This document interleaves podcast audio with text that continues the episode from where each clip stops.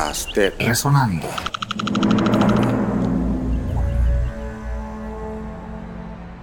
En los primeros años de la República, el transporte urbano para las personas estaba reducido exclusivamente a los antiguos coches. Generalmente eran coches que tenían dos asientos para el cochero y un acompañante y en la parte de atrás para tres personas. Esos coches me parece que cobraban en aquella época 20 o 30 centavos plata por carrera, es decir, por cubrir cualquier distancia dentro de la ciudad. Para las mercancías, lo que se usaba eran las carretas tiradas por, por mula o caballo, que eran carretas de dos grandes ruedas que cruzaban las calles eh, muy despacio por todas partes y que descargaban o cargaban su mercancía en el lugar que correspondía. Y luego el agua, que era algo de gran importancia, se transportaba en pipotes, de donde vendían el precioso líquido los aguadores a razón de un real por lata de querosín de agua. Esa agua la sacaban de los manantiales del chorrillo.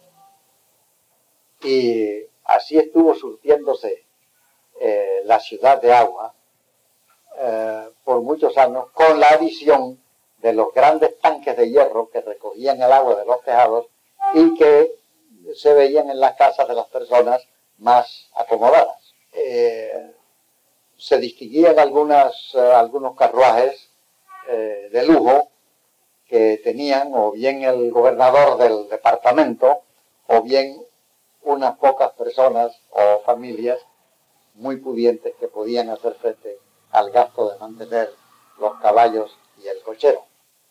Naturalmente el aspecto de las calles era un aspecto excesivamente tranquilo y no presentaba ni, como sueño lo que vemos hoy con el advenimiento del automóvil. El primer automóvil que vino a Panamá lo trajo un francés llamado Rosenthal, que vino a Panamá a comprar perlas. Esa era la época en que florecían las pesquerías de perlas de toda la República, tanto en el archipiélago llamado de las perlas como en distintos lugares donde existían los, los yacimientos. Estos yacimientos de perlas, como nosotros lo sabemos, perecieron de un modo misterioso por razón de una enfermedad que le cayó al molusco y de la cual no ha podido reponerse jamás.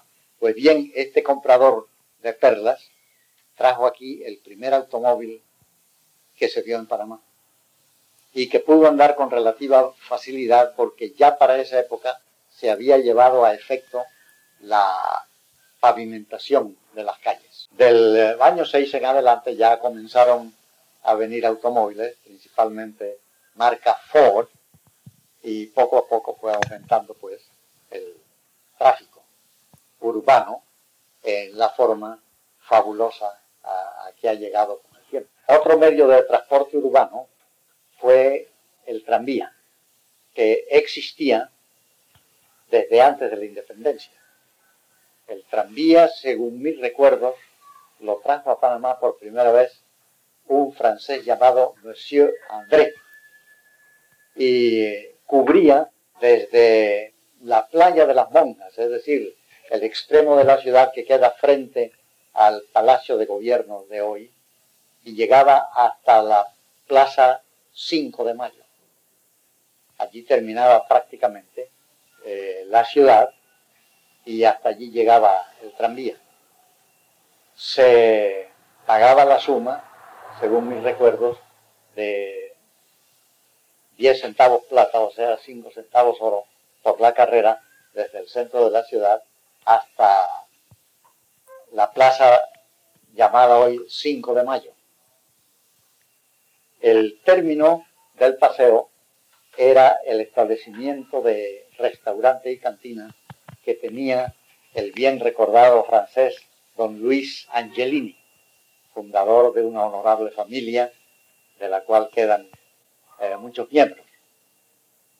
Eh, los que hacían ese paseo generalmente se bajaban en la cantina o restaurante del señor Angelini, allí o tomaban el trago de la tarde o bien se quedaban a comer porque en ese restaurante se servían alimentos excelentes.